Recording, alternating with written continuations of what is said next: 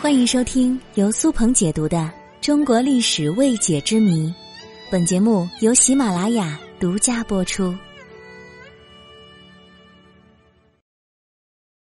中国古代人的平均身高有多高呢？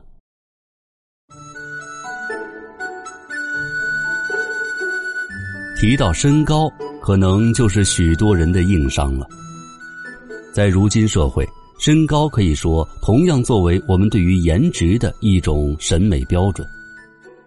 现代社会，男生都想长到一米八，而女生也都想长到一米七了。可以说，我们对身高的要求越来越高了。而古人的身高有多高呢？我还记得在看历史书的时候，动不动就有身高八尺有余的描写。八尺有余，这该多高啊！是不是古人要比现代人高很多呢？其实，对于古人的身高，在部分史书上是有记载的。在《吕氏春秋》中提到，男生身高超过七尺之后，便是成年男性的标准。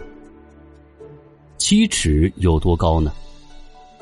在古代，丈量单位是按尺来计算的。那么七尺有多高呢？如果用我们现在的厘米计算的话，七尺也就是一米六一左右。这样算完之后再一看，其实古代男子的身高与我们现代女子的身高比较相像。当然也有例外，比如我国伟大的思想家孔子，他的身高经过换算之后，竟然有两米有余。一开始，我们只认为孔子是古代思想界的巨人，如今来看，他的身高在古代也算是一位小巨人了。虽然这与我们所见到的许多孔子画像不相符，但毕竟画像大多是半身图，并不能够说明其真实身高方面的数据。除此之外，还要提到在新石器时期。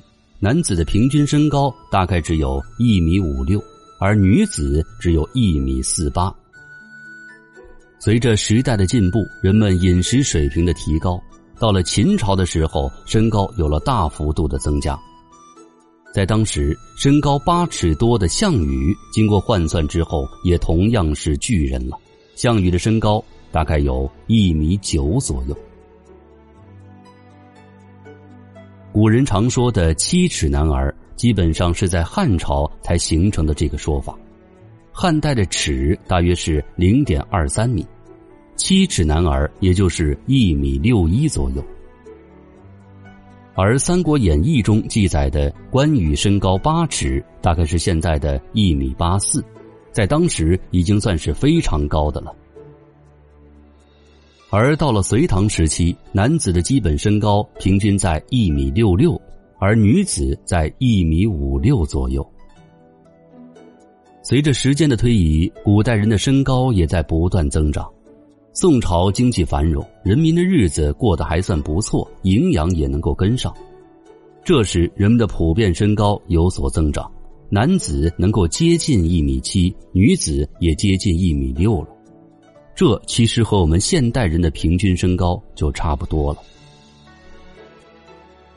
我们最后仔细思考一下，身高除了遗传因素之外，很重要的一部分是饮食营养。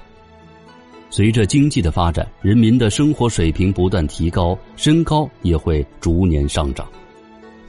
就拿我们的邻国日本来说，上世纪八十年代，日本推出了全民牛奶计划。